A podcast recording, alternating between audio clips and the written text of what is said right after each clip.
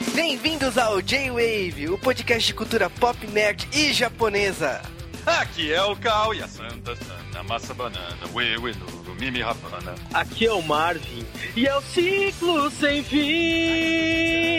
Ai, aqui é a Cami e lá é onde o bumbum descansa. Aqui é o Jonas e o que eu quero mais é ser rei. Aqui é o Jube, a juba que eu vou ter vai ver, será de arrasar. E todo mundo vai tremer quando me ouvir o rar. Você precisa praticar o seu rugido. E sejam bem-vindos a um J-Wave épico com a maior equipe que já colocamos em um podcast. Hoje o estúdio do J-Wave está apertado. Ah, cara, tá rolando brincadeira da cadeira aqui. Oi? Contanto que não seja da garrafa. Eu que tô com muito medo dessa galera. Só tem homem aqui, eu tô aqui, meu Deus, não tem espaço de se mexer como faz. Se encostar na parede. É, mas o pior é que mulher não tem muito de encostar na parede, né? E estamos aqui para falar de um dos, se não o maior clássico da Disney chega de modéstia da humanidade, Rei Leão. Cara, reunindo a galera do J-Wave, a gente tá lançando podcast especial de Rei Leão, justamente porque o filme está nos cinemas esse mês, como também vai ser lançado em Blu-ray na coleção Diamante da Disney. Vai ser um Blu-ray feito de diamante? Eu nunca tinha ouvido essa. E para essa equipe grande aqui do J-Wave, começando pela Camis Barbieri, E vim aqui pra trollar o Rei Leão, que é o que eu faço de melhor na vida. e aqui também o trollador oficial do J-Wave, o Stunts, Oi, gente, tudo bom? E aí? e o Marvin também, Oi, tudo bom? Vem sempre aqui. e o especialista da Disney, né, o Jonas. Sem modéstia, né? Pra não deixar vocês trollarem muito o rei Leão dessa vez.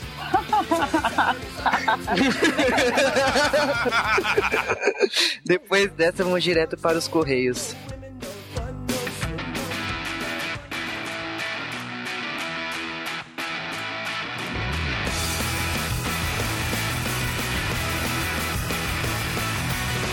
E sejam bem-vindos aos Correios mais fofos do J-Wave, Fofa Correios, né? Papa tudo, cara. Foi uma semana de chá, de bolo, uma semana espetacular aí. Ficamos fofos também na região da cintura por causa disso. Detalhe, detalhe, que isso? Faz parte, é Keion. Mas também foi uma semana tumultuada com feriado, uma semana que eu apareci na televisão, foi uma semana em looping eterno. Mas enfim, vamos lá pro bloco Correios. E tem promoção no J-Wave. Tem promoção no G-Wave, sim. É a promoção referente a Keion da semana passada. Uma promoção fofa. Sim, estamos dando três kits de Keion número 1 e 2. É isso aí, se você se interessou por Keion, você então pode concorrer ao Keion número 1 e 2. E para concorrer a esses dois mangás, né, que foram cedidos pela editora New Pop, o que você tem que fazer, Juba? Você tem que entrar na nossa promoção que vai estar no post desse podcast e twittar exatamente como que tá naquela frase. Ou dar RT na frase do nosso perfil. E você tem que seguir alguns perfis também. Você tem que seguir o perfil do D-Wave e o perfil da editora New Pop. Os ganhadores vão ser anunciados na semana seguinte, no próximo podcast. E, logicamente, no final do mês a gente envia os volumes 1 e 2 de K-On! E aí, uma notícia rápida essa semana para todo mundo aqui que tem bom gosto. A série animada Avatar soltou o seu novo trailer e é um trailer foda da temporada Lenda de Korra. Eu quero assistir essa droga, só que os filhos da mãe atrasaram essa série para 2013. Mas Chega de notícia triste. Aliás, pouquíssimas notícias, porque essa semana nós temos que correr com esses correios, podcast monstro. Podcast épico! E vamos ler nossos comentários e abraços fofinhos. Exatamente, começando um abraço para o Daigo, Um abraço para o Bugaf, para o Diego Miyabi-sama, também para o Márcio Neves Machado, que não acreditou no tema, né? Um abraço também para o Fausto, que falou que a gente não faz só nostalgia e sugeriu o filme Alan Cartman e Minas do Rei Salomão. Esse filme é foda. O Mavi toda hora pede pra gente fazer esse filme. E tá na lista, cara. Um- uma hora vai sair. Também um abraço para o Shadow Class. Que aceita podcast de Luckstar e Azumanga Daioh. Um abraço também para o Zack Malvado. E pro Doug Forsaile. Um abraço para o Rafael Taira. E também para a Tatiana Haruhi, que achou um absurdo o Cal achar a Haruhi parecida com as garotas do Keion. Iguaizinhas, caramba. também falou que eu tava o máximo nesse podcast. Eu tenho medo do que isso quer dizer. a sua avó. Sim, cara, quando você chega a uma idade, você não sabe distinguir uma pessoa da outra, então, calma. Vai, tia. Um abraço também para o Gaspar Nolasco. Abraço pra Saori, que gostou do momento fofinho do J-Wave. E um abraço para o Paulão e para o Gustavo Martins. E também pro Kaique Monk, esses daí que não gostam de Keion. Mas adora a musiquinha. Abraço pro Renver. Para o Vinícius Botelho. Ele chorou nesse cast? Como? Eu não sei, juro que eu não sei. Um abraço para o Titarnavski. Um abraço também para o Tang, que deu uma bela resumida do que é o Moe. Um abraço pro Seishankara. Um abraço também para o Fernando Freitas, Pro Gustavo Hara. que é novo ouvinte do J-Wave, né? Ele falou que ouviu do Keion, gostou e começou a ouvir vários podcasts nossos. Então ouviu Yu Yu Hakusho, Thor, Mochileiro das Galáxias e Love Hina. Então, valeu aí, Gustavo Hara. E ainda sugeriu fazer podcast de Chrono Crusade, Ghost in the Shell e Ergo Proxy. Cara, Chrono Crusade e Ghost in the Shell são temas que eh, direto a gente recebe pedidos. Uma hora sai. Também pro Rafael Soma, que citou um dojinshi maligno sobre Keion. Sim. Um abraço também para o Flávio Gomes, é aquele ouvinte nosso que baixa o podcast numa lan house. Ele até zoa que é o brasileiro que não desiste nunca. E era o comentário geral da galera, né? Que Keion é fofinho demais.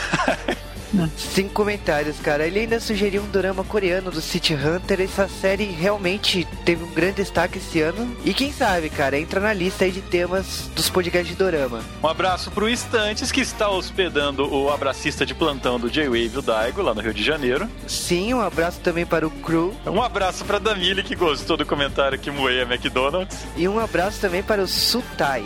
E esses foram nossos abraços. Vamos direto para os e-mails de Keion. Começando pelo e-mail da Bianca Hayashi, que normalmente fala com a gente no Twitter, né? Sim, a Bianca ela sempre fala que tá ouvindo de Wave, mas acho que nunca mandou e-mail pra gente, né? E fiquei feliz com esse e-mail dela, né? Ela falou que adorou o podcast de K.O., que ela assistiu a, tem- a primeira temporada com o namorado dela, que ela tá assistindo agora a segunda. E que o que ela gosta do K.O. é por causa que é um anime moe, mas não tem o fanservice, não em exagero. E ela falou ainda que o conhecimento de anime dela é tanto que ela parou em Evangelion, que ela só voltou a assistir anime recentemente com K.O.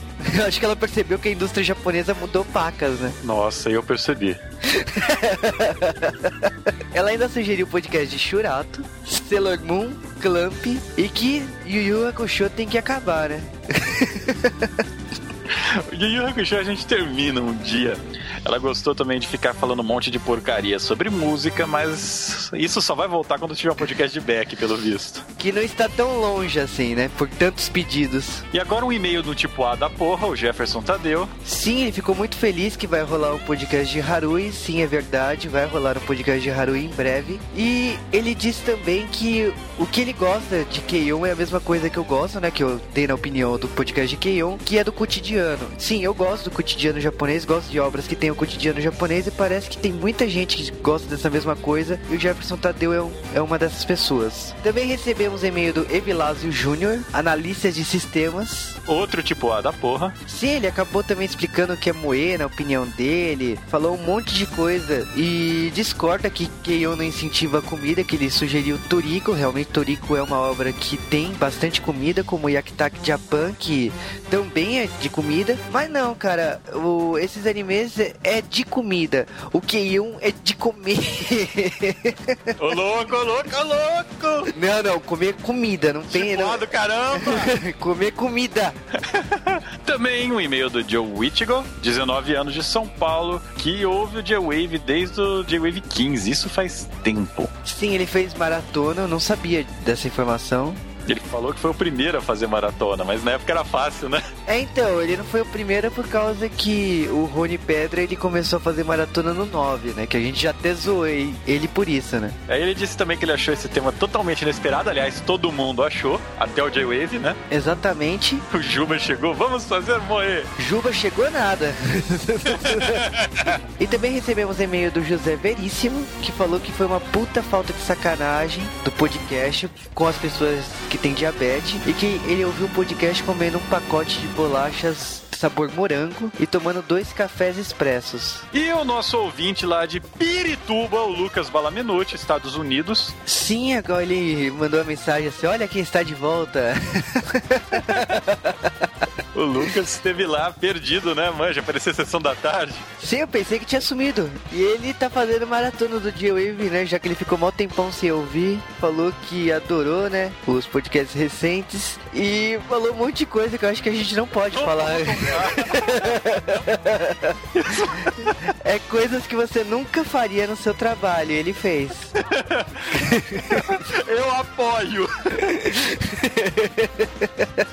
Valeu aí pelo retorno, Lucas. Foi o da semana, cara, mas não posso ler. É, também não posso ler isso, cara. Olha, são coisas tensas que se, se fez no trabalho.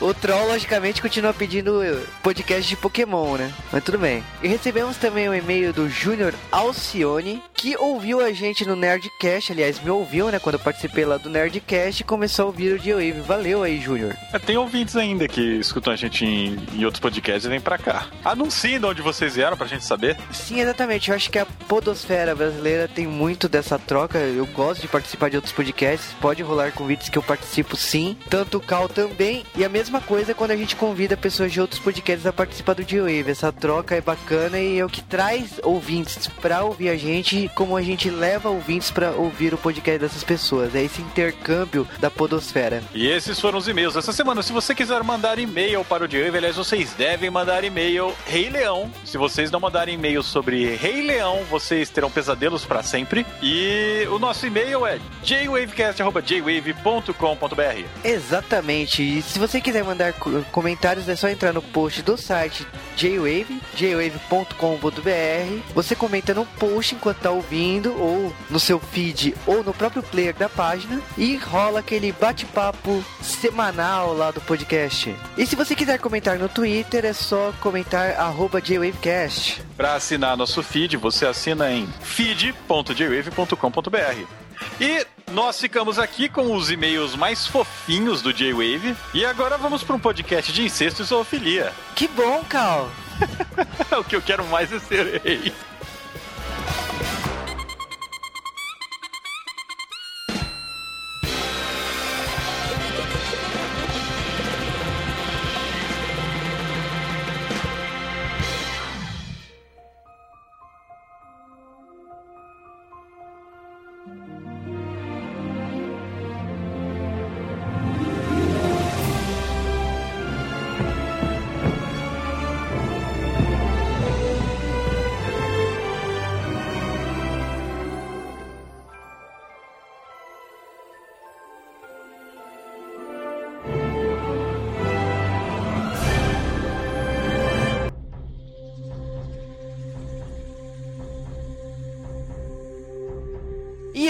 Falar de Rei Leão, temos que falar de Rei Leão. É, não existe mais nada a ser falado nesse podcast. E vamos falar um pouco da produção de O Rei Leão. Pra começar, tem uma história engraçadinha, né? Sobre como o Rei Leão foi feito ou por que ele foi feito, né? O Rei Leão, ele foi produzido pela equipe B da Disney, não desmerecendo logicamente, mas a Disney de- depois da retomada com a Pequena Sereia e a Bela e a Fera e a Bela e a Fera conseguindo ser indicado a categoria de melhor filme no Oscar, não ganhou infelizmente. Eu gostaria muito que uma animação ganhasse nessa categoria, iria chocar o universo. O depois da Bela e a Fera, a Disney decidiu que a equipe de animação deles podia ser dividida em duas para não demorar tanto um filme ser lançado nos cinemas. Então, duas equipes, um filme por ano. A equipe A, que era a equipe principal, ela estava encarregada de Pocahontas, era o grande projeto da Disney, era o grande sucesso da Disney, pelo menos era o que se falava. E a equipe B teria que fazer um filme de animaizinhos, um filme B, um filme que Não ia fazer sucesso, né? Então a equipe A da porra ficou cuidando do que seria o grande título da Disney. Mas será? Exatamente, a questão é que a equipe B mostrou que ela tem capacidade para muito mais do que a equipe A. E em um ano ela fez a- aquela entrada famosa do Rei Leão. É porque o filme tinha que ser aprovado pela Disney antes de ir pra produção, né? Exatamente, e essa cena de abertura fantástica que choca a gente realmente foi a cena que eles mostraram pros executivos da Disney. Olha, vocês querem que o nosso filme seja aprovado? Toma essa. Foi um Hadouken, cara. Foi um Hadouken em, diferentes níveis. E eu acredito que. Acho que a Disney, assim, esse é o filme A, né? Não tem nem o que falar, né? Não é o filme B. É, Tanto que esse é o filme A que a Disney botou 45 milhões de doletas pra fazer essa animação. E a história nos disse que Pocahontas não teve essa expressão toda. Pocahontas, aliás, nem tá entre os mais citados. Eu acho que até nem entra na- nessa categoria de grande clássico da Disney. É, não conseguiu. E ele foi feito pela, pelo Elite da Disney, né? Exatamente. Vale aqui dizer também que esse, esse caso de filme B, de animais e tal, é em decorrência dos anos 70 e 80 da Disney com os filmes da Disney que não tiveram sucesso, não tão grande sucesso. Então, Bernardo e Bianca, o Oliver e os Aristogatas, tem um monte de filmes da Disney dos anos Robin 80. Hood, cara. Robin Hood. Tem um monte de filme da Disney dessa, dessas duas décadas que são bons filmes, porém não conseguiram sucesso comercial. Então o Rei Leão eles estavam achando que ia repetir isso, que estava sendo feito, mas não ia conseguir a mesma proeza. Claro, ficou gravado pra história que Rei Leão humilhou todo mundo, né? Humilhou e humilhou bem, cara. Mas falando então rapidamente sobre o roteiro do Rei Leão, o roteiro do Rei Leão ele é baseado em duas grandes obras, né? Podemos dizer que ele é uma mistura de Hamlet com Bambi. Apesar de ter muitos traços do Sundiata, né, que é uma obra africana, né, um, épico africano. Sim, além de ter inspiração bíblica, né? De José e Moisés, tem várias passagens bíblicas que influenciaram esse filme também. Então o roteiro ele veio de todos os pontos do, da literatura clássica e tal, e até de outras obras que a gente vai comentar depois. E principalmente aí, o Rei Leão foi um filme que teve um orçamento de 45 milhões, mas você quer saber quanto que o Rei Leão faturou. E o Rei Leão faturou 783 milhões de dólares. Cara, é, é quase 20 vezes mais. É muito dinheiro, é muito dinheiro. É lógico que hoje em dia filmes como Piratas do Caribe repetem esse sucesso, mas não merecem ser comparados ao Rei Leão. Eu acho que o Piratas do Caribe é bom como uma comédia, mas não é um grande filme como o Rei Leão. E esse filme ele não foi aprovado de uma vez só, né? Ele teve várias versões de roteiro. O roteiro ele mudou várias vezes, então o Rafik era pra ser o único humano do filme, acabou que não foi. O Simba teria irmão, teria até outros personagens animais, amigos, Haveriam outros leões em Rei Leão. e tudo isso foi alterando. Vocês conhecem a forma que a Disney trabalha, então é um filme que o roteiro é revisado, é relido, é reimaginado sempre antes de começar a animação. Quando começa, sempre surgem novas ideias. E o Rei Leão tem essa questão de ir mudando e se afastando cada vez mais da ideia original. Então é bacana quando você encontra esse tipo de curiosidade. É, mas vamos então começar esse filme.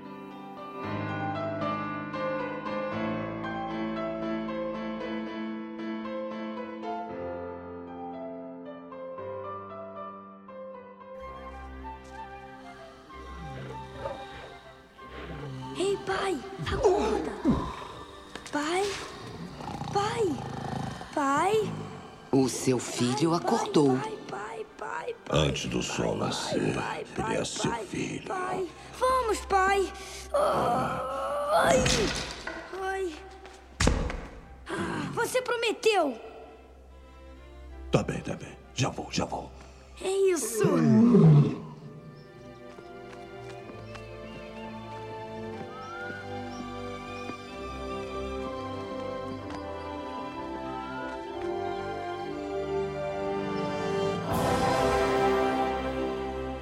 Simba. Tudo isso que o sol toca é o nosso reino. Nossa! O tempo de um reinado se levanta e se põe como o sol. Um dia, Simba, o sol vai se pôr com o meu tempo aqui e vai se levantar com o seu como novo rei. Tudo isso será meu? Tudo isso. Chihuahua.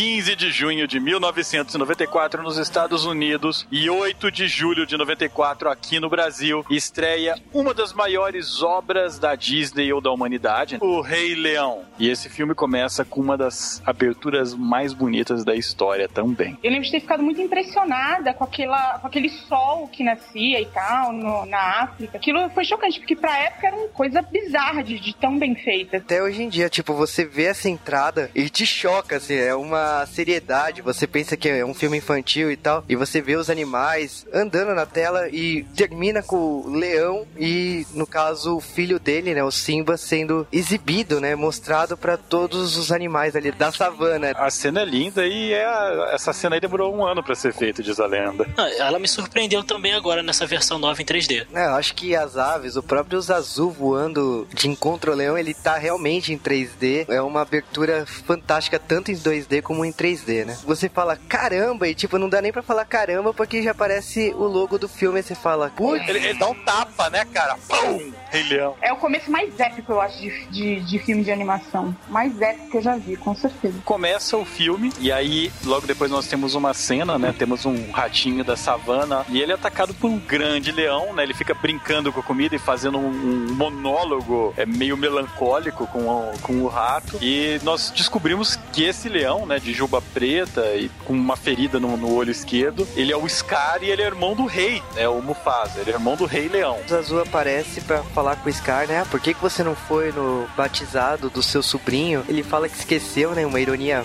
foda. O Scar tá lá nos seus pensamentos, assim, dizendo que não foi e tal, e de repente o Mufasa aparece pra saber o porquê, né? Você vê que eles têm essa relação meio estranha, né? Porque o Scar, ele já é obviamente uma coisa meio vil, né? Ele é meio asqueroso. O Mufasa, que é o rei, ele tem, ele é todo imponente, ele parece que é bem severo, né? O porte do, do Mufasa, ele tem, ele impõe todo respeito, né? Enquanto que você olha pro Scar e você vê que ele é só, um, sei lá, uma bicha velha, quando muito. Porque ele é todo magro e rebolativo, e sabe? Ele fala assim, meio cantado, não vou, não quero. É, ele escorrega nas palavras, né? O Mufasa e o Scar, eles são dois contrapontos. O, o Mufasa, ele é forte, ele anda com porte de rei e tal, e o Scar, ele é magrelo, ele tem os traços de vilão, né? O cor do cabelo preto, a cicatriz, você percebe que ele não é um bom sujeito. Nesse diálogo assim, ele até fala que ele pode ter a inteligência dos leões, mas em, em termos de força, o Mufasa ganha, né? Por isso que ele não É. ousa entrar numa briga. O Mufasa meio que samba um pouco na cara do Scar também, porque ele, ele tá ali é, pra cobrar um negócio e ele sabe que o irmão vai ficar puto de ser cobrado, né? E aí o Scar ainda dá a dica, não dê as costas pra mim. E aí você já sabe o que vem depois. É, então ele é o ativo, né? Em meio tempo a gente tem o Rafik, que é um babuíno malucão, né? Fazendo seus desenhinhos bem simbólicos do Rei Leão, desenhando Simba criança. E na cena seguinte já temos o Simba um pouco mais velho, né? Talvez umas semanas ou talvez meses, né? Mais velho. Como se fosse um filhotinho de cachorro, tipo, tem três meses, que ele já tá meio folgado, né? Também, querendo conhecer tudo que é dele e tudo mais. Ah, Minha biologia sobre leões não é muito forte, então eu não vou opinar sobre o assunto. A Disney se preocupou em retratar a vida dos leões como ela é na verdade. Na hora que tem, eles entram lá dentro da Pedra do Rei, você vê um leão e várias leoas. Quem tá dormindo do lado do Mufasa é a Sarabi, mas você vê que em volta tem muitas outras leoas, porque é assim que é na verdade. Então a Disney não quis deixar uma coisa politicamente correta assim do ponto de vista humano, mas também não deixou claro que o Mufasa come todo mundo lá. É, na verdade, Geraria muitos problemas, né? do- da história do filme. Ah, na verdade, eles meio que se entendem que o Mufasa come todo mundo, porque é o que a gente tava conversando nos bastidores do podcast. Só tem um leão. De onde vem os leõezinhos, gente? Só pode vir do Mufasa, né? Então, então, então. Aí tem uma curiosidade que nos primeiros roteiros do filme haviam outros leões e foram cortados, né? Na versão oficial, o Simba come a própria irmã, é isso. Meia irmã, né? O Mufasa mostrando pro Simba o reino. E é- eu acho que é marcante, todo mundo lembra o que, que ele fala pro Simba, né? Ele sobe na Pedra do Rei, começa a nascer o sol e vai iluminando aos poucos as terras, né? E ele vira e fala, né? Tudo que o sol toca é o nosso reino. Que já, já deixa triste pro Scar, né? Que ele reina as coisas onde o sol não toca. Olha aí, olha aí, onde que o Eu falei do reino das hienas.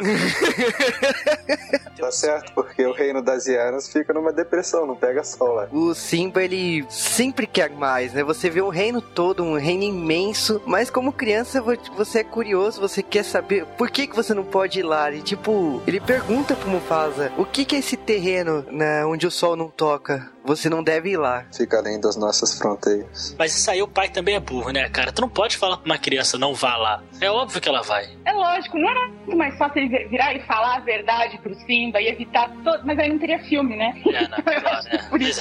é. Nessa cena aí, nesse momento do filme, que uma crítica que eu tenho com a Disney, porque no filme original você tem que o Zazu começa a contar as notícias, né? Isso. Falar o que, que tá acontecendo no reino, e o Simba e o Mufasa ignoram ele e vão brincar de caçar o Zazu. E é uma cena legal, que fica tudo silêncio, né? O Zazu olhando desesperado, sabendo que tá acontecendo algo errado. Fizeram a porcaria de uma musiquinha na versão. Concordo contigo. É, eu não gosto da musiquinha também, não, cara. Eu preferia a versão que não tinha musiquinha e que os azul era caçado só, só e era muito melhor. E, e que sacanagem com os azul, né? O cara trabalhando lá, fazendo pa- papo dele, nego de sacanagem com ele. Pô, deu uma pena do, do bicho, cara. Ele tá lá fazendo papel lá, comentando e tudo mais. Os caras, primeiro que não tava nem prestando atenção no que ele tá falando, né? Porra. É de menos.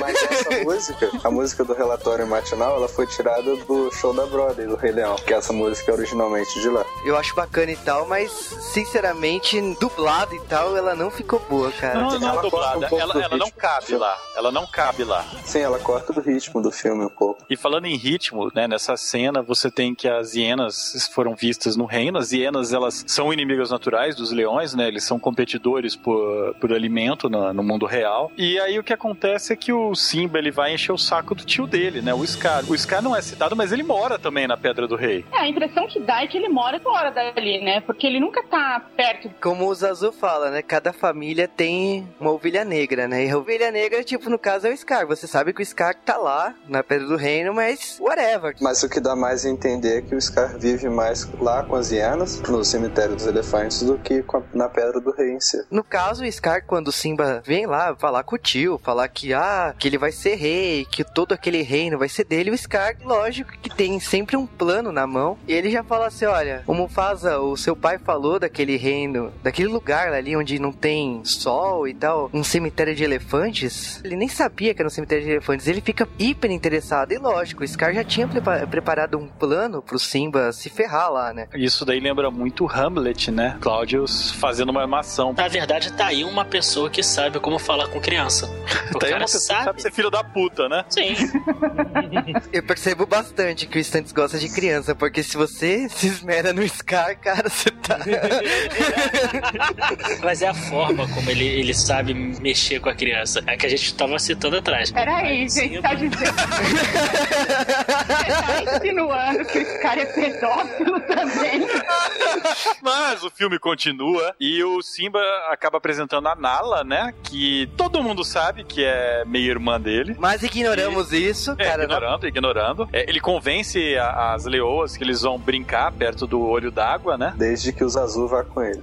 Só que não é bem lá, né, que eles vão, né? Eles vão pra lá enganar e é uma das melhores cenas do filme, que é é uma das minhas músicas favoritas. Eu acho que é a segunda música que eu mais gosto do filme, que é a que eu quero mais é ser rei. A composição é muito legal porque muda as cores da cena, muda tudo e fica um colorido muito psicodélico, muito engraçado. Já aconteceu em outros filmes da Disney e eu gostei desse retorno desse tipo de psicodélico, né? Era uma coisa que É. Dumbo, por exemplo, tinha. Dumbo era psicodélico total, cara. Os elefantes rosa que o digam. Pra, pra quem não sabe, eu assisti as três dublagens de Dumbo no Brasil, paralelo pra fazer comparações. Isso já foi falado no J-Wave. Uma coisa interessante sobre as cores desse filme é o começo começa com cores quentes e vai ficando frio até ficar um tom totalmente cinza, assim, escuro, na metade do filme até o final. Caraca. É uma história contada por cores também, né? Sim, a direção de arte se preocupou com isso. Você pensa, começa lá vermelho, a savana, o sol Nascendo. Aí vai ficando verde quando ele vai continuar o Pumba e acaba o filme um tom cinzento, melancólico, assim. Você pode até falar que pelas cores dessa cena, que ela é um laranja, né? A primeira cena foi meio que um- um- uma primavera, né? Essa cena aí parece indo pra um verão, um outono, né? Quase um outono. Isso. Porque ela já é toda laranja, é toda diferente. Depois dessa cena, nós já vamos direto pro cemitério de elefantes, que é uma cena escura. Sim, tem uma transição aí, né? Por causa que o Simba e a Nala estão brincando, né? E de repente tem uma transição de cores rápidas, que deles brincando e caindo no cemitério de elefantes. Eu vou me aposentar. Cuidar dessa criança eu não irei.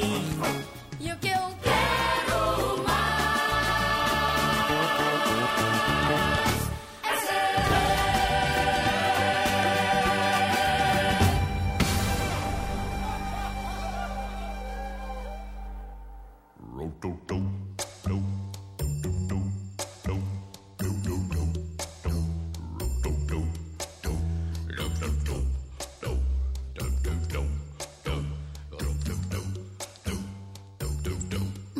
no intervalo rápido aqui para comermos insetos, eu preferi a semana passada. Vamos aqui então falar sobre a franquia de Rei Leão, porque nos anos 90 a Disney descobriu a mágica da franquia e a mágica do home video. É, a Disney acabou descobrindo isso com Aladdin, fazendo continuação pra vídeo do Retorno de Jafar em VHS. Grandes O- merda. Sim, é a questão do home video, né? Até então não existia esse conceito do consumidor comprar fitas de vídeo em casa, ele ia na locadora. E a Disney percebeu que existia um filão aí, que ela poderia ganhar dinheiro com isso. E aí, alguns olham feio pra essa época da Disney, mas ela fez empresas que não tinham esse tipo de visão abrir os olhos, como a Pixar. Então a Pixar, por exemplo, foi obrigada a fazer o Toy Story 2, mas o Toy Story 2 eles não queriam que fosse lançado em VHS e rolou uma briga feia na Disney para que Toy Story 2 fosse lançado nos cinemas. Ainda bem. Ainda bem. E no caso das animações clássicas da Disney, o Aladdin ganhou essa continuação, mais uma outra continuação, né? E o Rei Leão ganhou o Rei Leão 2, o Reino de Simba. Que infelizmente você vê que é feita uma produção bem mais barata. Tem animação de série de TV, sabe? Não não convence. O que eu reclamo aqui do Rei Leão 2, além da animação, é que, primeiro, a animação tá diferente, não tá nem o traço do Timão e Pumba. Então, tá um traço de TV? Tá, mas é um traço totalmente diferente do que eu tava esperando. É um filme que apenas uma música tem um grande impacto, a história não flui e tal. E depois o Rei Leão veio concluir a sua trilogia com o Rei Leão 1,5. O Rei Leão 1,5, ele eu acho que é um filme mais divertido do que o Rei Leão 2, mas é só pra quem assistiu a série do Timão e Pumba, né? Sim, ele é despretensioso, tipo, ele funciona pra zoar não só quem assistiu a série, mas é zoeiras, né? Gags do primeiro filme. Então, ah, o, o que que o Simba tava fazendo, o que que o Timão tava fazendo naquela hora também. E tá, é legalzinho, eu acho ah, melhor que o segundo filme. mas- Desrespeita a obra um pouco, vai. Sim, desrespeita. É um filme estranho, pra falar a verdade. Não tem, um, não, não tem uma cara Disney. Mas é, é bem melhor do que o 2, né? Sim, é melhor que o 2.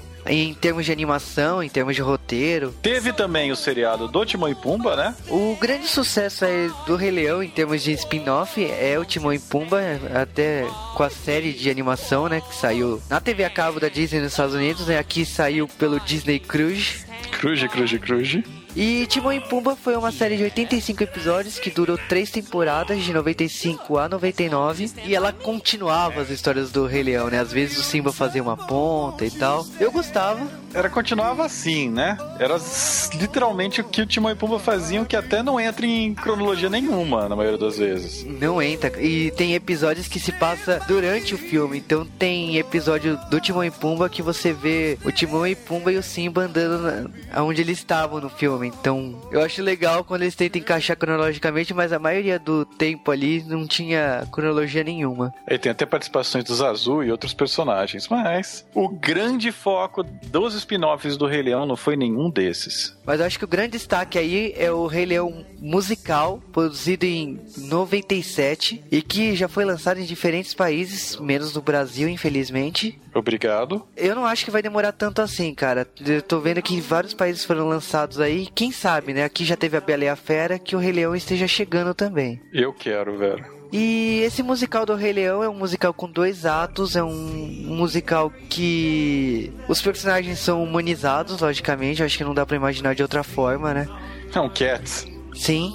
Falando musicalmente desse, dessa obra, é fantástica as adaptações. Eu acho que de, é, se Rei Leão tem uma trilha sonora foda, o musical consegue subir e muito nível. É, cara, é, o problema é o seguinte: a maioria dos ouvintes que vai estar nos escutando agora, eles vão ter um preconceito vindo do vazio sobre musicais, né? E musicais são fodas. Sim, sempre foram e sempre serão. Não é uma coisa que esteja em moda, né?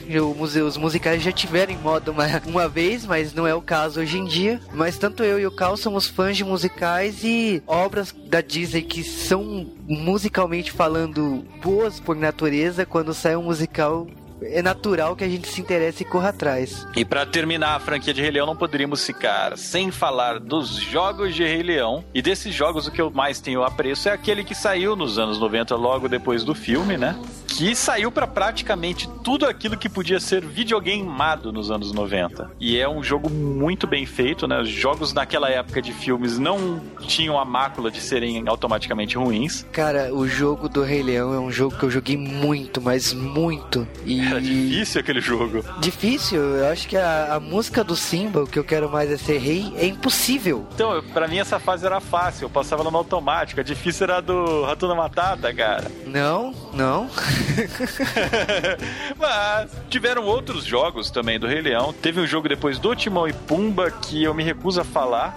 Era um, sei lá, cara, um monte de jogos tipo Frog, eh, Puyo Puyo e tal, com o Timão e Pumba. Não é um jogo que eu fale que é alguma coisa relevante. E tem um jogo também pra Game Boy, Game Boy Color ainda, se fosse pra Game Boy normal ia ser muito feio o Rei Leão, que acabou saindo adaptado pra PlayStation. Olha que legal, cara. Ah, tudo que eu queria. Mas os jogos não tem nada a ver um com o outro. O jogo de PlayStation do Rei Leão é um jogo 3D, bonitão e tal. O único problema é que são jogos curtíssimos, né? Mas jogos ruins também, né? O Simba Mighty Adventure, né? Que saiu em 2000 pro PlayStation. Todo mundo ah, esperava que fosse uma- um jogo digno, igual ao do Super Nintendo. E não é, cara. Infelizmente o 3D falha. Tem é, informações novas? Tem. Um dos problemas desse jogo também é que mudaram os dubladores, então não usaram cenas do filme e tal. Eles chamaram dubladores pra fazer os personagens do filme. Eu achei que não, não foi legal. É, resumindo, não é um bom jogo, na minha opinião.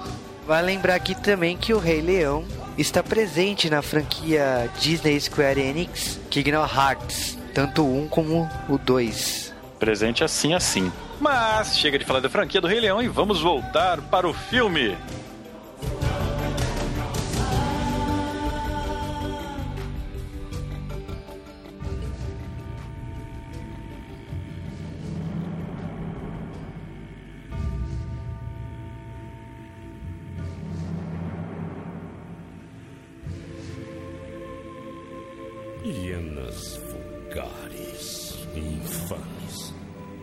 Carentes de toda virtude, mas guiadas por meu talento e engenho. Meu reino chegará à sua plenitude.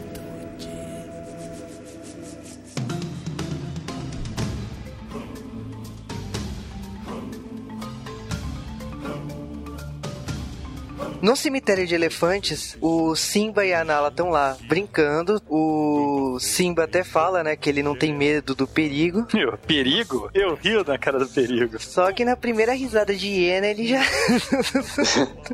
ele já treme na base. Agora, o que são essas hienas, né? A Disney ela é conhecida pelos personagens de, de apoio serem mais interessantes que os protagonistas. E essas hienas, né, elas são hilárias. As personalidades dela, o fato de ter um dublador do Iaco no meio. Caraca, tem o Iaco, né? Do Animaniacs. Ele é o Banzai. Tinha uma hiena retardada, né? O Ed, que toda hora só ria. não sei, É muito engraçado esse personagem. Verdade. A melhor hiena. E na versão original, uma, quem dublou uma das hienas é a Whoopi Goldberg. Ela dubla a hiena mulher, né? Que é a Shenzi. Que é a líder, né, das hienas, né? E esse, essa cena aí, cara, eu me divirto pacas, né? Por causa que o Simba correndo das hienas, o, os azul tenta proteger, mas se ferra rapidamente, né? Porque eles já pegam os azuis e já enfiam lá num negócio com lava, né? O que é bizarro. né? Se você parar pra pensar. Sim, é bizarro, não tem sentido. E o Simba tá lá fugindo, ele acha que o Zazu tá atrás, não tá. Ele é encurralado, as hienas olham pro Simba, o Simba acha que com o som que ele.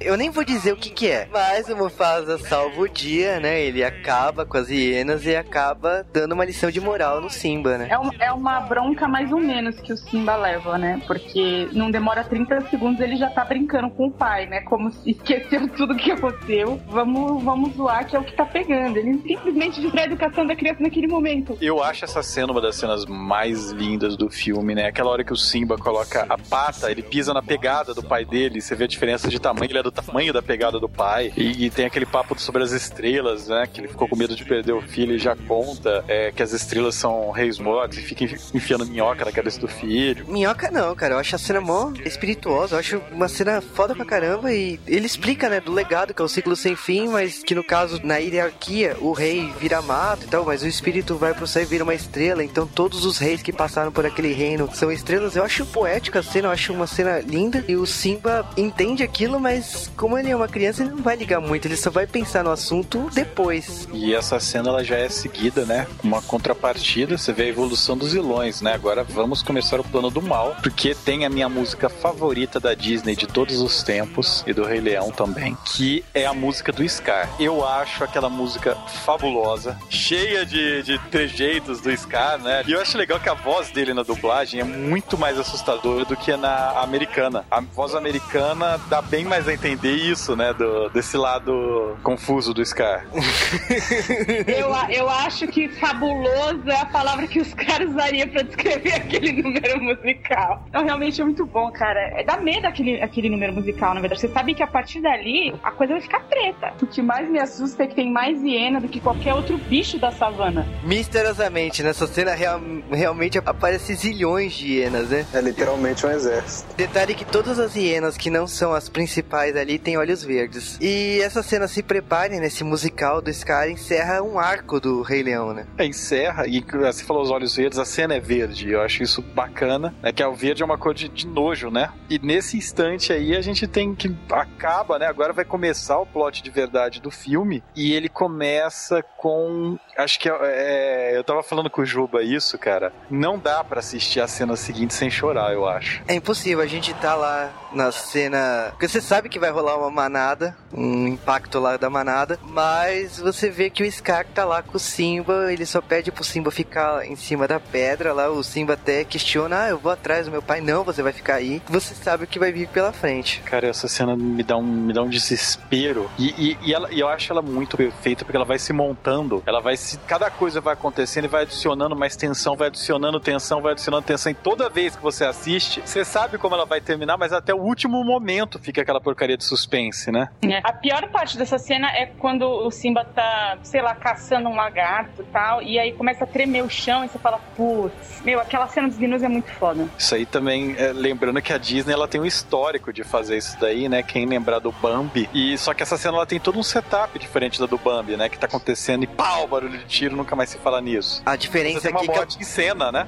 É, é a primeira da Disney, né? É, a diferença aqui é realmente mostrar a morte, né? Diferente de Bambi, você vai ver o Mufasa morrendo na frente, nos olhos do Simba, né? O Mufasa, ele tenta salvar o Simba de qualquer jeito, você acha que o Mufasa vai se salvar, mas o Scar acaba com qualquer, é, qualquer tentativa de esperança, né? O O. Juba tá, o Juba tá emocionado agora. Não, não, não estou emo- emocionado. Ele tá chorando nesse Não, não, não estou, não estou. Ai, eu, eu, vou, eu, vou, eu vou ter que dar uma desinsensível e falar que eu nunca chorei nessa cena, mas eu gosto muito dela. Você não foi criança, Candice. Ai, O Mufasa ele acha que o Scar vai salvar ele, mas o Scar fala que é tudo plano, né? Vida longa ao rei, né? E o Mufasa cai e morre, né? O Simba é meio triste, mas ele vai lá ver o corpo do Mufasa, ele acha que o Mufasa não morreu, né? O pai dele não morreu, ele até fica entre os braços do Mufasa, mas o Scar aparece e fala que o que ele fez é muito mal, né? Acabou com o reino, né? Com a morte do rei. Ele, ele faz o Simba se sentir o culpado, achar que foi tudo culpa dele. Bem triste esse momento, né? E o Simba acaba fugindo, desesperado, que o Scar manipula ele pra isso. sendo uma criança, o seu pai acabou de morrer, você não tem consciência do que tá acontecendo, você tá maluco ali. O tio dele fala que ele acabou com tudo, que ele é o grande vilão do dia, então a única solução seria fugir e ir embora dali, ele faz, ele vai embora. Só que o Scar não perde tempo, né? O Scar manda as hienas acabarem com o Simba, coisa que as hienas não conseguem. Uma coisa interessante nessa cena, Simba, de, de cara, assim, ele não percebe que o pai tá morto, ele pensa que ele tá dormindo. Uma coisa simbólica é o jeito que ele tenta acordar, porque lá na cena que ele tá dormindo, ele acorda ele é, mordendo a orelha. Ele faz exatamente a mesma coisa nessa cena. Cami, você nunca chorou nessa cena mesmo? Eu juro pra você que eu realmente não lembro se eu chorei quando eu era criança, assim. Mas a- é, quando eu reassisti o filme agora pra gravar, é, é, não a cena da- morte em si, mas quando o Simba tá lá tentando acordar o pai, a- essa cena é a que mais me pega no, no filme. Eu sinto aquele desespero da criança que não, não- nem sabe o que tá acontecendo, tem que lidar com aquilo sozinho naquele momento, porque só tem ele, tem- não tem ninguém pra ajudar, tem que recorrer. Então, pra mim, é a, é a parte mais emocional, assim, mais do que até a hora da conversa dele e tal. Mas não chorei, mesmo assim. Põe um abrigo que esse coraçãozinho gelado teu deve estar atrapalhando aí. Pô, mas eu concordo com a Camis, cara. Acho que eu fiquei mais assim, mexido com essa cena do Simba tentando acordar o pai também. Acho que a morte, eu não sei, não levei muito a sério a morte. Não sei lá. chorou? Você nunca chorou nessa cena? Ah, chorar, chorar mesmo, não cheguei a chorar não, cara. Mas, pô, deu uma, caiu uma lágrima ali quando ele tava tentando. Uma, uma, uma, uma lágrima de homem, né? É, uma lágrima de bola. e aquela fungada da rinite do, que tem no ar-condicionado, sabe? Não foi choro, foi só um. ar-condicionado. Cara, mas depois dessa cena aí, o Simba vai embora e acaba acordando no, no meio do deserto, né?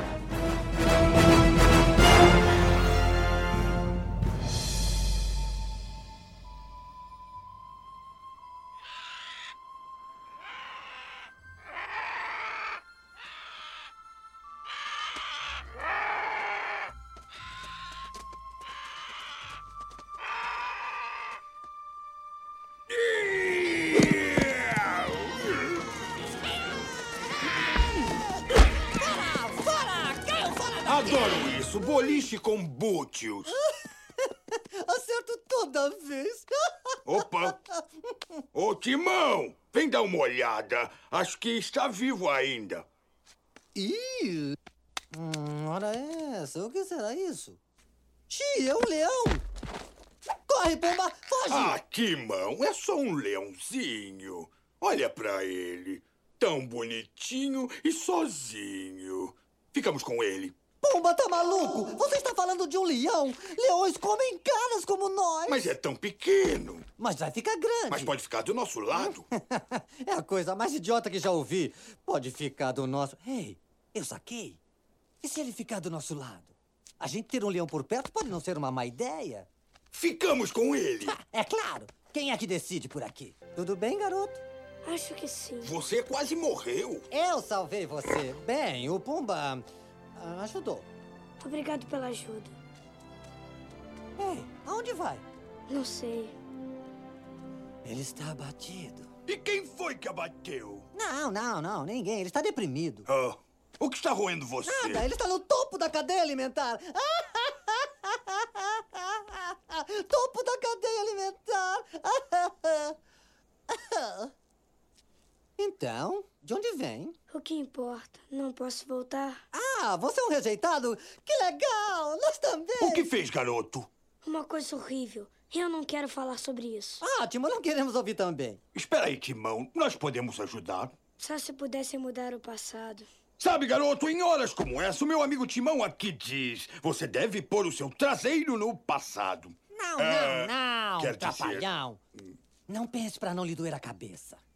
É, você tem que deixar o seu passado para trás. Olha aqui, coisas ruins acontecem e ninguém pode fazer nada para evitar, certo? Certo. Errado! Quando o mundo vira as costas para você, você vira as costas para o mundo. Mas não foi isso que me ensinaram. Então talvez precise de uma nova lição. Repita comigo. Atuna Matata. O quê? Ratuna Matata! Isto é, sem problemas. Ratuna Matata. Lindo dizer. Ratuna Matata! Sim, vai entender.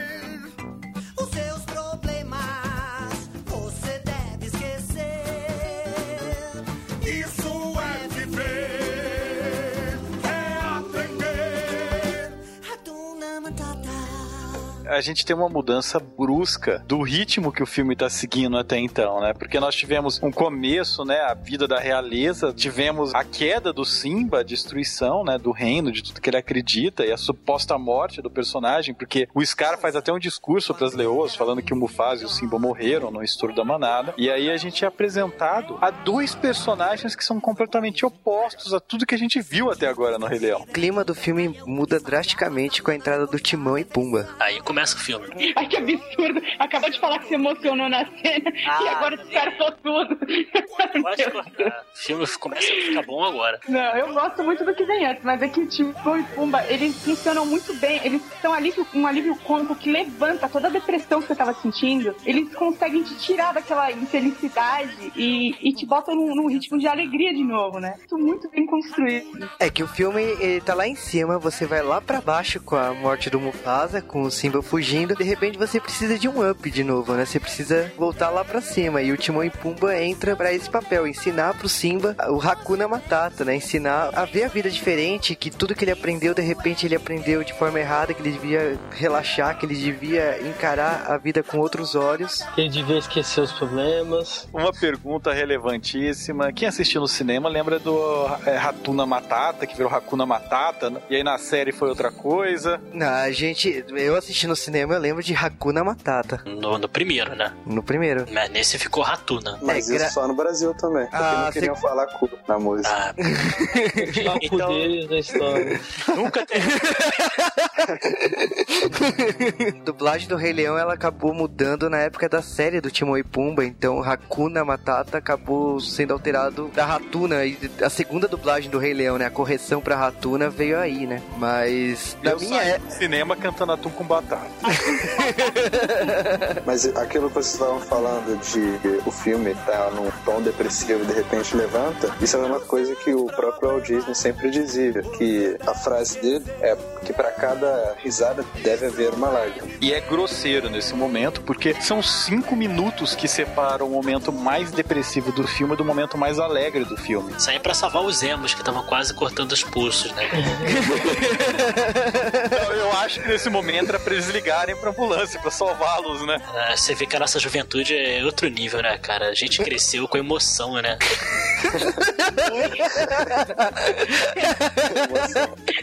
Todo mundo menos eu, que eu ainda não chorei, né? Rei Leão. Mas você, por quê? Você viu Bambi. pedra. Você viu Bambi, Cami, você não viu? Eu, eu, eu vi Bambi e eu não gosto de Bambi. Mas, Então, mas você tá- já tava calejada, é isso. Essa coisa do politicamente correto matou. Você não pode mais fazer. Você não pode mais matar o pai do a mãe do Bambi agora no, no filme. Aí a galera, aí fica assim, ama assim, vou, ah, me deixa em paz, eu vou morrer. Tá aí, toma aí. Tá, Isso que você tá falando é um negócio sério. Um dia, que desenho, que animação que você vai ver que vai apresentar uma trama de assassinato pra criança? É, meu, eu não sei. é, eu acho que nem passaria isso na, entre a censura do politicamente correto. Cara, o Pumba é um porco. Não, já Pra você, Senhor porco. Show. Senhor porco. O Timão Não, é, pausa, pausa. Eu quero. Quem aqui sabia o que era um suricate antes de Rei Leão? Pô, pra mim ele era um, um ferrete, sei lá, um furão. pra mim, eu não sei o que é até hoje. Eu só né? quero Rei Leão, nunca é verdade. quantidade de documentários que tem sobre a vida do, do suricate aumentou grosseiramente depois de 1994. Tem até um documentário sobre isso. É, tem aquele do Animal Planet, no reino dos suricates.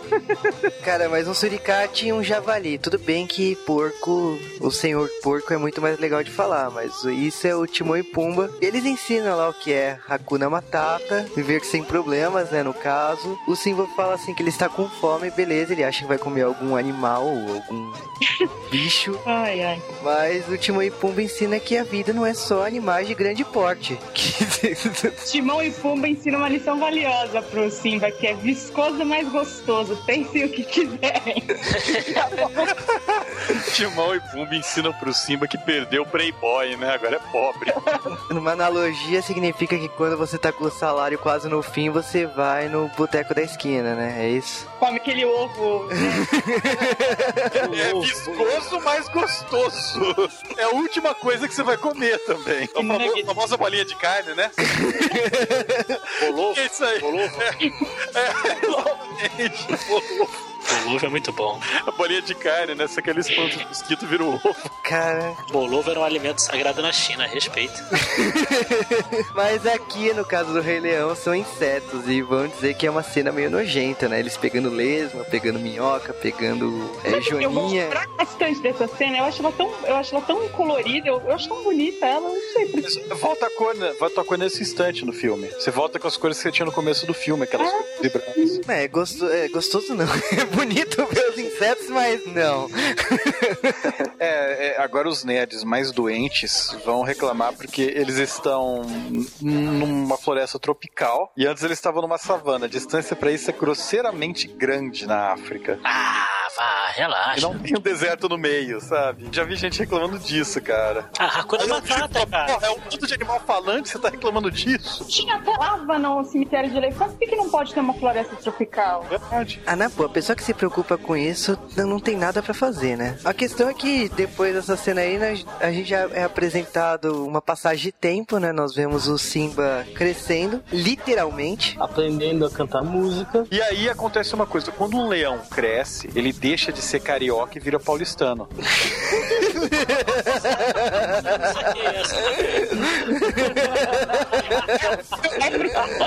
O que ele tá falando é porque quem dublava o Leão, criança, era o menino, o nome dele era Patrick de Oliveira, ele é um menino carioca. Aí de repente muda pra um adulto que obviamente não é do Rio. Muda pro He-Man. Perdida. Não, mas ah, o, o- o molequinho que dublava, ele tem uma voz pra lá de carregada com sotaque carioca. Tem um S puxado, R puxado. E aí ele vai pro Garcia Júnior, que tem um puxa do sotaque Rede Globo. Ah, mas detalhe, cara, como que é isso? Os seus problemas você deve esquecer, e depois muda. Temos um carioca profissional aqui, né? Os seus problemas você deve esquecer. Depois ele vira o MacGyver, né? Que aí ele esquece qualquer problema. É, eu acho legal a transição, assim, você realmente, quando você vive com o Timão e Pum, você esquece o sotaque. Por que não? O sotaque você deve esquecer.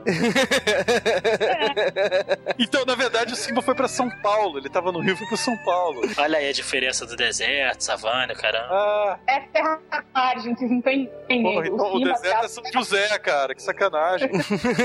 Mas então, a gente é apresentado, então, ao Simba adulto, ele virou paulista, ok. Tá rolando lá na floresta, um dia aparece uma leoa atacando o Pumba. E o moleque não tinha experiência lá com as mulheres, né? Ficou meio assustado e tal.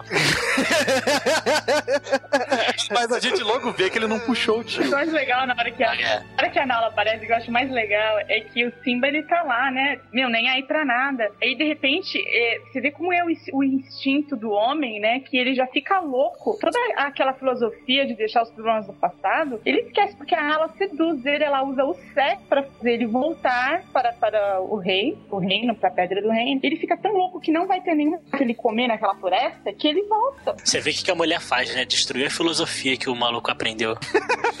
A Nala, ela destrói tudo, meu. É só tu botar um par de peito na frente que a filosofia do homem acaba, cara. Mas você sabe que, tipo, o Timão é o primeiro a notar isso, né? Porque o Timão fala, ah, qualquer segredo você pode contar na nossa frente. O Simba olha pra ele, não, Timão. Ah, e aí também, de novo, uma música fodástica do filme que virou música pop depois, né? Começa com o Timão cantando e terminando. Eu adoro essa cena e é uma das mais icônicas do filme também, que é a cena de namorico dos dois. Nessa noite o amor chegou. Eu acho essa música linda, até por causa de mostrar, né, o romance do Simba e a Nala. Eu acho importante isso na história, que não é jogado. O Simba já estava predestinado pra Nala, mas realmente os dois ficaram um tempo sem se ver e nasce o amor entre eles, Você né? vê que o Timão previu o futuro, né? Porque se houver romance entre os dois, desastres vão chegar. Ele é um dois. Uma cena que eu acho que a gente nem comentou, mas que é muito legal, de- antes da Nala, eu acho isso, que é a cena que eles estão comendo e aí eles eles estão discutindo o que são as estrelas. Porra, eu adoro essa cena, porque o, o Pumba fala que acha que são bolas de gás e na verdade ele é o único que tá certo e a galera zoa. Ele É, meio pra você ruim, tudo sabe? é gás. Até porque, né, pelo histórico do Pumba, né, só pode ser gás, né? Você sabe quem era fã de Rei Leão? O Michael Jackson, cara. Ele, tanto que é que aquela cena, quando quando o Simba nasce, que ele segura o Simba no- lá no penhasco e tal. Ele fez isso com o filho dele no hotel, cara. Ele fez. Sério, eu sempre fiquei pensando assim, cara, aquilo ali era ele fazendo a cena do Rei Leão, cara. Ele sabia lidar com criança igual o Scar, cara. a piada foi pronta, você esperava alguém soltar, vai. É a bola, né? Aí você tem a melhor música de todos os tempos da Disney, né? Que é a, a música do Rafik e ele cantando pra encher o saco do Simba. Porque o Simba não quer voltar e o Rafik vai tentar convencê-lo usando Mind Games, né? É, o Simba ele meio que dispensa a Nala, né? Que a Nala quer que ele volte pro reino dele, que volte a ser rei e tal. Tanto que a Nala até canta uma música falando que ele é um rei que não quer ser rei, né? Que existe um rei dentro dele, mas que ele não quer ser rei. Tem essa cena do Rafik, o Rafik faz a mesma coisa praticamente, né? O Rafik fica falando pro Simba que ele é rei e que o pai dele está vivo e tal. E eu acho que é uma cena tocante que o Simba vê o reflexo dele e fala assim: "Não, não é meu pai". Rafik ele bate na água e acaba se transformando no reflexo do Mufasa. O Rafik me lembra muito aqueles mestres de Kung Fu de filme chinês antigos, sabe? O próprio. Bruce Lee total. Ele é Bruce Lee total ali. É muito louco, né, cara? Tá as drogas ali nele. É, é, eu tinha essa teoria de que o, de que o Rafik tá o filme todo em LSD, porque não é possível. Agora uma curiosidade inútil, tem uma fruta mesmo na África que ela fica muito ao sol, quando ela cai da árvore ela cai fermentada, os animais vão comê-la. É a marula, pra ficar doidão. É a marula que faz A a, própria bebida. marula? É, tem documentário que os elefantes ficam comendo ela daqui a pouco ficam bebões. Eu, no caso, o Rafik fala pro Simba que ele tem que voltar pro reino dele, mas a pessoa que traz isso mesmo é o Mufasa, né? O espírito Mufasa encarna numa cena fantástica, falando que o Simba esqueceu dele, esqueceu do reino dele e tá na hora dele voltar. E o Simba volta.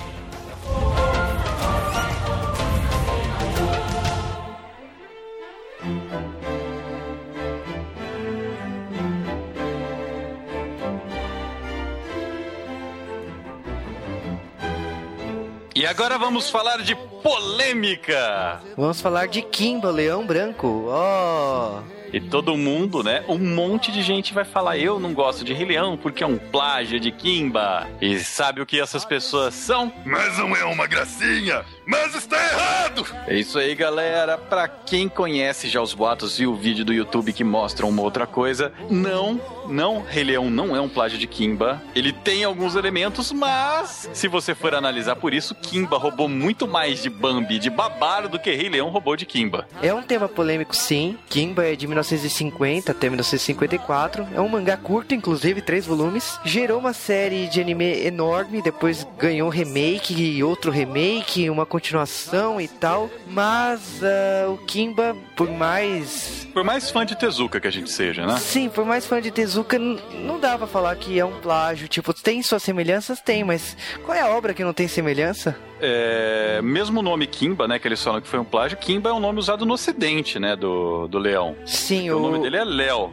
nome do personagem é Léo. Kimba, o Leão Branco, é um título no ocidente. Tanto que o título original é Jungle Taitei. E é só pra descartar, né? Tem várias cenas que você vê no YouTube que eles colocam é, a pai do Kimba, do próprio Kimba, ou do, do Rei Leão, né? Que eles falam, olha só, a cena é igual. E aí eu, você acha a mesma cena em Bambi, por exemplo. Porque o Tezuka era um grande fã de Bambi. Ele, inclusive, ele falou com a Disney sobre isso. E por acaso, sabe quem que foi ajudar a fazer a animação do Kimba no Japão? Porque não havia essa técnica de pintar os quadros, de fazer pintura de cenário dessa maneira no Japão. Foi a própria Disney. As pessoas que assistiram Kimba, assistiram Rei Leão, elas não têm essa dúvida porque sabem que as histórias são diferentes o suficiente. Podem citar que tem uma certa semelhança de alguns personagens, não, não dá pra negar isso daí. Mas se alguém conhece Sundiata, que é um épico africano, no qual Rei Leão é Ctrl-C, Ctrl-V, ele, é, Rei Leão, inclusive, ele ganhou muitos prêmios de sociedade afro-americana por defender, por mostrar esse épico Sundiata para audiências ocidentais sem é, causar repúdio, né?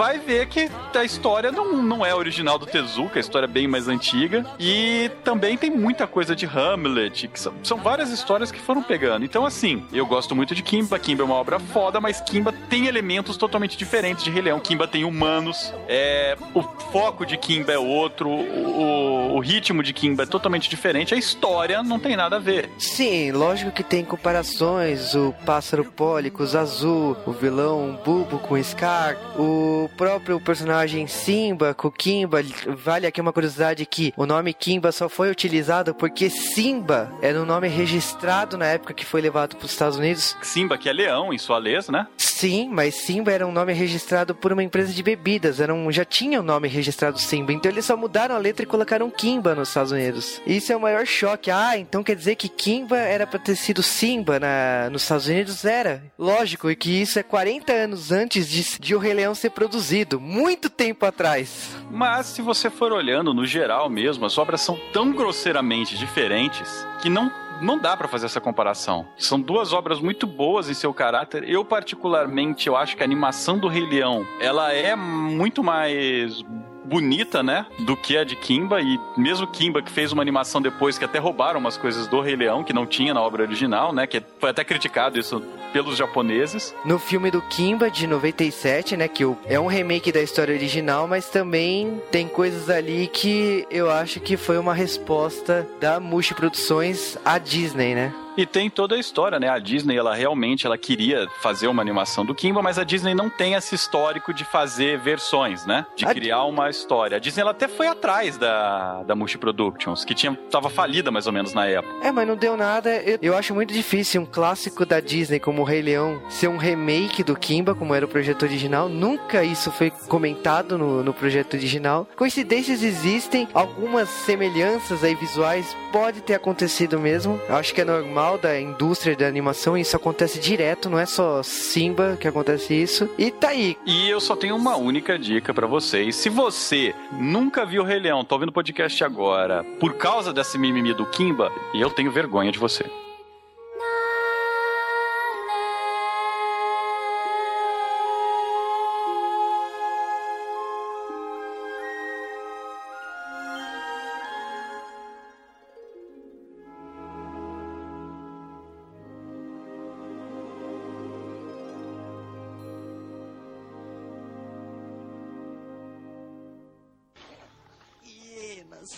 Eu detesto hienas.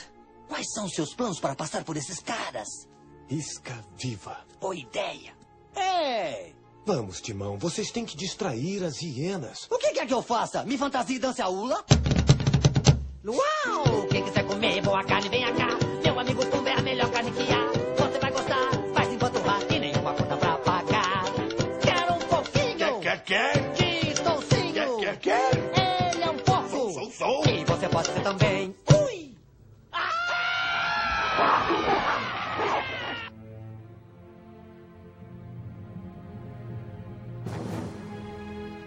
E aí chegamos na reta final do filme, quando o Simba retorna, a Nala convence o Timão e Pumba a voltarem com eles, né? Eles encontram o Simba chegando nas portas do reino e tá tudo devastado, né? Porque as hienas e os leões lá juntos estão predando sem dar aquele tempo que o Mufasa deixava, né? Sem ter aquela sabedoria de rei. Então estão comendo sem parar e foda-se a natureza, né? É, chega o momento Capitão Planeta da história, né? O, o, o Simba usa o anel de força dele pra chamar. Não, não, não, não, foi uma péssima referência. Quem usa anel de força só é o Scar, mas não dá muito certo. Mas enfim. Ele inventa o Capitão Poluição. Nessa cena tem até o, o Timão dá uma sacaneada no Simba e fala: vai, Você vai lutar com seu tio por isso aí, viu? É, e né, que o Simba chega assim, esse é o meu reino. Aí o Timão olha você. Tava melhor É comendo importante pra você, inseto, hein? É importante pra nós. Acho a cena mais genial do Timão e Pumba, né? O momento lambada pra lembrar do cast. Eles vão dançar a ula lá, cara. Não, Dançar porque pra salvar a- a- o planeta, floresta, né? Igualzinho. Você, você vê só, você vê só como Lambada, que lançado antes de, de- do que é de 91, Lambada, né? Como inspira essa coisa da Lambada realmente é um filme inspirador. Sim. Mas então, tem essa cena da Ula, né? O Timão fala: Você quer que eu distraia as hienas como? Dançando a Ula? Então.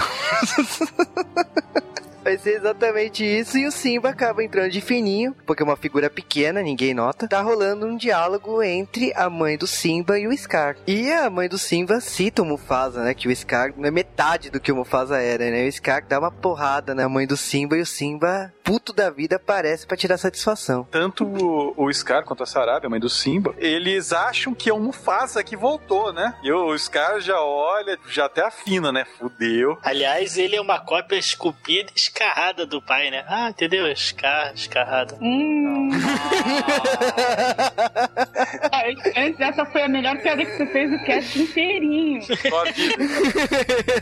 Ah, não que eu queira proteger o Scar, mas tem uma cena que, na verdade, não é uma cena. Na peça do- da Broadway, existe uma música que o Scar fala que ele precisa dar longevidade pro reino dele e tudo mais. Aí ele fala, como vai fazer isso? Aí ele fala, vou buscar a eternidade através de filhotes. E tenta seduzir a Sarabi pra ter filho com ele. Ah, mas essa aí é aquela, sabe, né? Dá uma fingida daqui pra galera. É, na teoria, né, na, na sequência de Rei Leão que não existiu, o Scar ele chega a ter filhos, né? Você sabe que ele tinha uma legião de leoas que ficava com ele, mas como essa sequência não existiu, não dá pra contar como cronologia. Sim, mas voltando aqui ao duelo final, né? O Simba tira satisfação com o Scar e rola o duelo final. Então rola um slow motion básico, com tapas na cara. Zack Schneider. As leoas se voltam contra as hienas, né? Cara, Zack Snyder deve ter se inspirado aí. A carreira dele toda veio nessa cena. Fato, fato. E essa daí é melhor que a carreira dele. O Watchmen se inspirou em Rei Leão, então. Cara, mas essa cena é foda por causa que o Simba pede pro tio dele fazer a mesma coisa que fez quando ele era pequeno, né? Ir embora. Mas o Scar é trapaceiro, o Scar não vai embora. Rola o- a luta final em desvantagem, né? Porque o Simba tá praticamente cego ali, né? Com a, com a fuligem, né? Com a madeira pegando fogo que o, o Scar taca na cabeça lá do Simba. Só que o Simba sabe jiu-jitsu, né?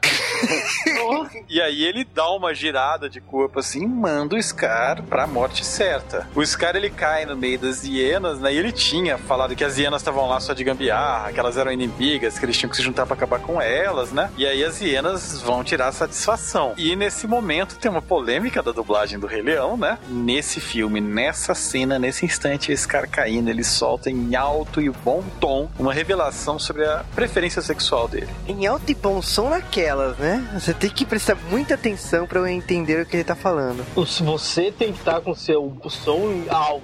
É aquela é a frase que eu falei pro Ju pra usar no começo do podcast? Não. Mas nós não vamos falar pros ouvintes que frase é essa.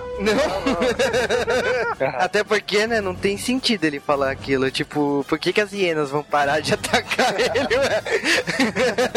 Mas, cara, Scar está morto, ou não, pelas hienas. Vem a chuva, limpa toda a desgraça do reinado do Scar. E o Simba, no meio da chuva, ele sobe lá na Pedra do Reino, mostrando que quem é o verdadeiro rei. Eu não sei quanto tempo passa, mas logo, se, eh, logo em seguida a gente é apresentado uma cena com a Nala e o Simba reproduzindo a mesma cena do começo do filme. Eles com um filhote, ou a filhote, né? Justamente pra fechar o ciclo da vida, que é o tema principal do filme. Então, tem que ter se passado pelo menos. 20 anos pra recuperar a máquina inteligente. Bom, pelo menos 14 semanas aí que é a gestação do leão. Ah, moleza, rapidinho. É, e assim acaba o Rei Leão. E ainda desce o final dando Hadouken na nossa cara, né?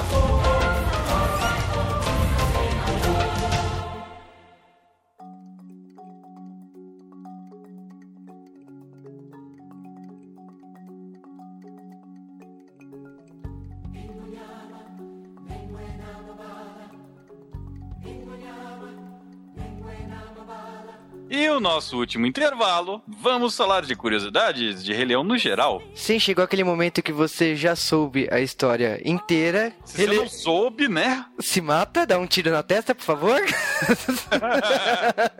Mas brincadeiras à parte aí, temos que falar das curiosidades de O Rei Leão. E começando com esse filme, esse é o 32º filme animado da Disney, o 32º clássico da Disney. Eu acho que é o primeiro, mais importante e mais relevante. Sim. Mas algumas curiosidades legais agora em relação, por exemplo, a efeitos especiais. Muita gente fala daquela famosa cena do sex escrito, né? Bando de animal não está escrito sex. Tá escrito SFX, né? Que é uma sigla para efeitos especiais. Acho que isso era mais um uma dica pros animadores em si, né? Não pro público em geral, né? Mas tudo bem. E o filme originalmente ia se chamar O Rei da Floresta, mas eles mudaram o título porque leões não vivem em floresta. A atriz Hope Goldberg, a que fez a Mudança de Hábito e uma porção de outros filmes e Jornada das Estrelas, a série da nova geração e outras aí, ela foi escolhida para ser a mãe do Simba, né, a Sarabi. Mas ela recusou o papel por causa que era um papel muito grande e ela optou fazer a hiena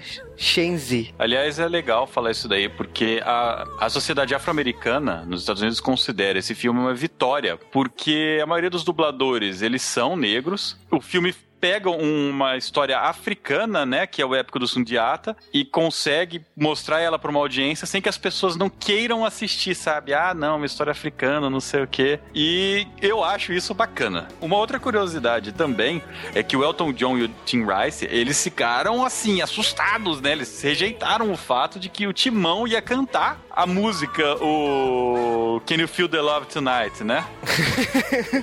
Porque o Timão ele começa e termina cantando essa música, né? Uhum. E eles ficaram assustados, encheram o saco da produção até que não foi o Timão que cantasse, foram os outros, teoricamente foram os leões, né? É. Vale aqui uma curiosidade para quem assistiu Um Príncipe em Nova York, lembra dos pais do Ed Murphy nesse filme, os reis? Os atores Jamie R. Jones e Maggie Sinclair, que fizeram respectivamente o rei Mufasa e a rainha Sarabi, são os mesmos atores de Um Príncipe em Nova York. Aquela cena do estouro da manada, depois que eles animaram todos aqueles animais, todos os gnus, eles fizeram um uso de CG para posicionar todos eles sem que eles se chocassem uns nos outros, para conseguir fazer aquele número absurdo de gnus correndo pelo desfiladeiro. Essa cena demorou três anos para ser concluída. Vale aqui citar que em 1994 era realmente difícil fazer uma cena em computação com animação tradicional. Por isso, tanto tempo se demorou. Vale lembrar que o Jurassic Park tinha acabado de sair no ano anterior, né? Então o CG tava engatinhando muito nessa época. Isso é para nossos irmãos portugueses, mas o Rei Leão foi o primeiro filme a ser dublado, como os portugueses falam, foram dobrados. O, até então, todo filme da Disney exibido em Portugal era exibido com a dublagem brasileira. Falando em idiomas, né? É bacana falar que a maioria dos nomes dos personagens no filme veio do sualês, que é um idioma africano. Então, mesmo o nome do Simba, das hienas, Pumba e por aí, tudo veio desse idioma.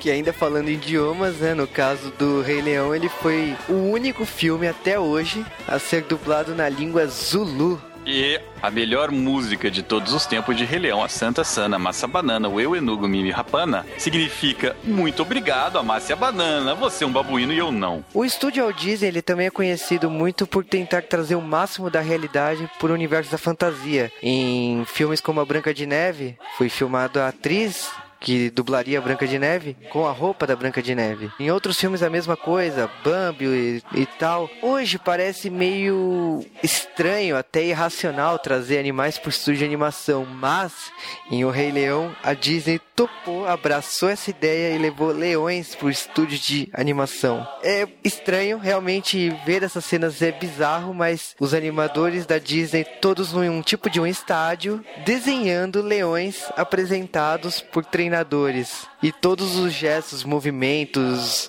o que você reconhece o Simba, você vai ver nesse tipo de documentário dos leões. E existem várias músicas no filme original que foram gravadas, dubladas e estão nos CDs do filme que nunca foram animadas por questão de tempo. Então tem músicas extras do Timão e Pumba, por exemplo. Se vocês tiverem acesso um dia à importação, vocês conseguem esses CDs e conseguem se divertir com coisa que vocês nunca viram, que não incluem relatórios matinais. Falando um pouco do Rei Leão 3D, ah, o filme demorou nove meses para ser feito e muitas cenas voltaram ao script original. Não significa que elas foram reanimadas, elas, eles simplesmente foram nos arquivos originais da Disney e remasterizaram e trouxeram de volta. Então, tanto a abertura na sua conversão em 3D, eles voltaram na animação original, como na cena da manada, eles abriram o arquivo da computação gráfica da época para conseguir ah, uma precisão melhor do efeito 3D. Muita coisa foi alterada nessa remasterização. É lógico que dá pra ver a definição melhor, é, o 3D funciona, tem coisas que você vê em O Rei Leão que tem muito filme 2D aí que você vai no cinema 3D e você fica pé da vida porque não tem 3D nenhum. Você falou, mas antes mesmo de ter saído o filme 3D, eles já haviam modificado várias animações de Rei Leão, né? Sim, o Rei Leão já teve algumas alterações pro lançamento em DVD. Foi quando teve a, a cena do relatório matinal. E isso era uma prática da Disney no final dos anos 90, que filmes como A Bela e a Fera também tiveram cenas extras e teve seu relançamento no cinema também na época. É, infelizmente ou felizmente, essas cenas só estiveram presentes tanto no Rei Leão como A Bela e a Fera. Outras produções da Disney não teve a mesma sorte ou o mesmo desprazer. E essas foram as curiosidades de Rei Leão. E agora continuem com o nosso podcast. Rei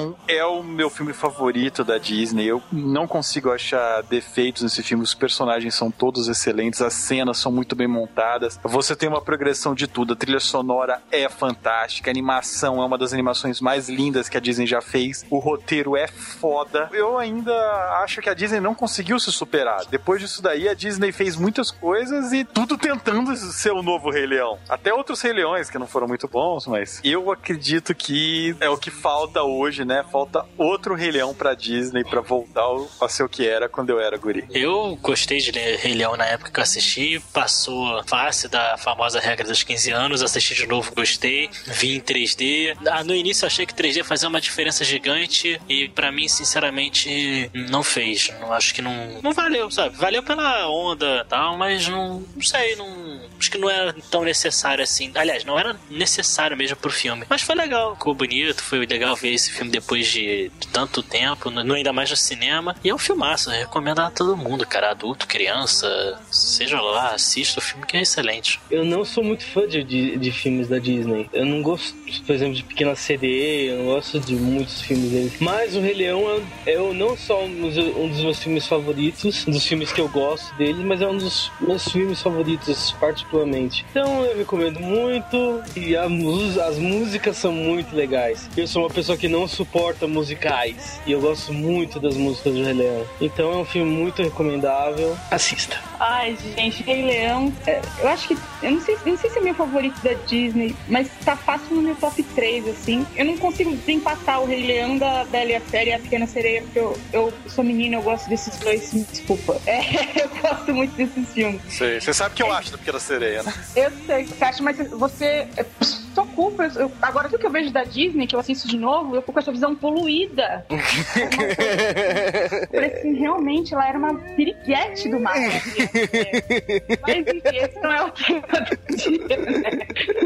É o- O Rei Leão, cara, eu- eu- o que me impressiona nesses três filmes é, é- é a. Não só. A pequena seria, talvez, em termos de, de desenho, seja mais tosquinha, assim. Mas ainda assim é muito bom. Mas é, a questão da produção, a- as músicas me pegam. Com, eu- cara, assim, de cor todas as músicas desses filmes até hoje. E olha, eu vi quando eu tinha 10 anos de idade, 8 anos de idade, olha só. Cara, eu vi mais de 20 anos, eu ainda lembro. Isso é um negócio que marca muito a gente e que eu acho que quem, é, quem tem filho pequeno hoje em dia deveria colocar pro filho assistir, porque é um puta negócio legal que com certeza a criança hoje em dia também vai gostar. Não era só a gente que gostava quando a gente era criança. Até hoje, é, a Disney realmente não conseguiu fazer melhor do que o Rei Leão. Por isso não é à toa que o Rei Leão é, o, eu acho que é a maior bilheteria da Disney, né? Não posso estar enganada, mas enfim. Eu acho que, cara, todos têm que ver o Rei Leão várias vezes na vida e ficar procurando putaria. Não, veja o Rei Leão que é muito legal. Então, nem preciso recomendar o Rei Leão, porque quem não viu esse filme até hoje pode se matar porque não merece viver.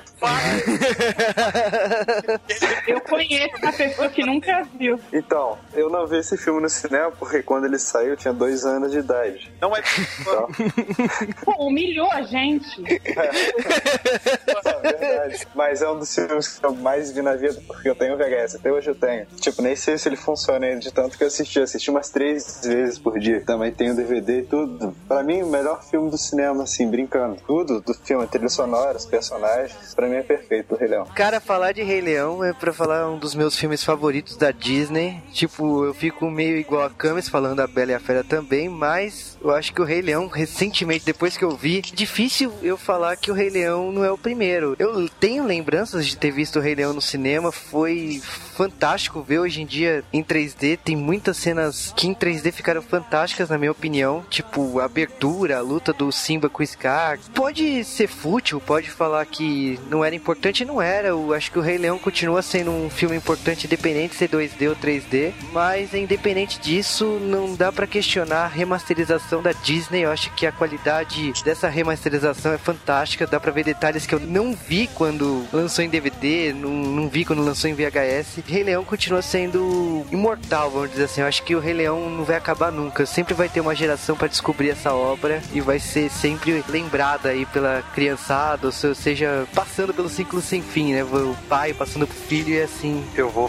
só fazer uma confissão aqui pra fazer esse podcast. Eu assisti Rei Leão três vezes. Assisti uma vez com a dublagem nacional, que é fodástica. Assisti uma vez em inglês. E aí, só de sacanagem, eu assisti em francês. Se vocês Ai, estão falando idiota. isso.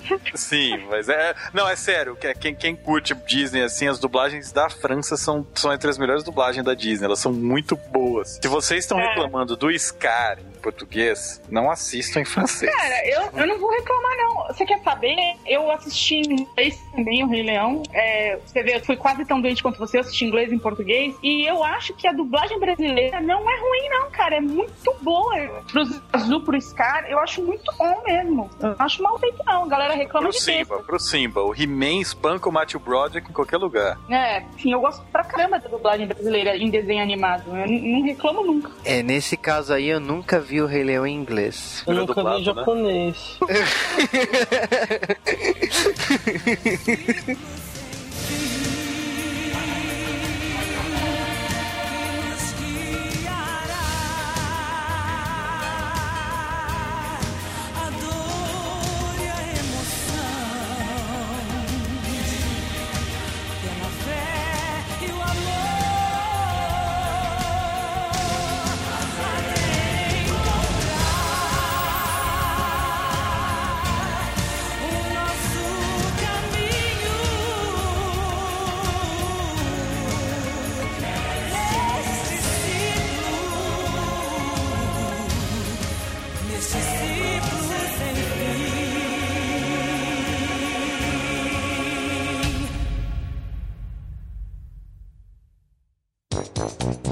Kimba é um remake de papai.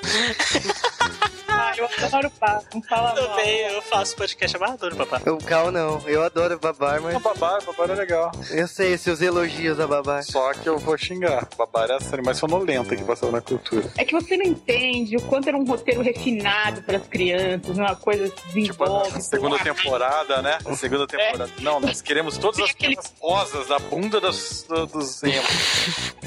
O, jo, o Jonas boiando, tá ligado? Só que não é pra da... registrar, não tô fazendo ideia do que vocês estão falando. Eu só sei que vocês estão falando de bunda, né? Caralho, toda vez que o faz podcast com a gente, eu me sinto mal.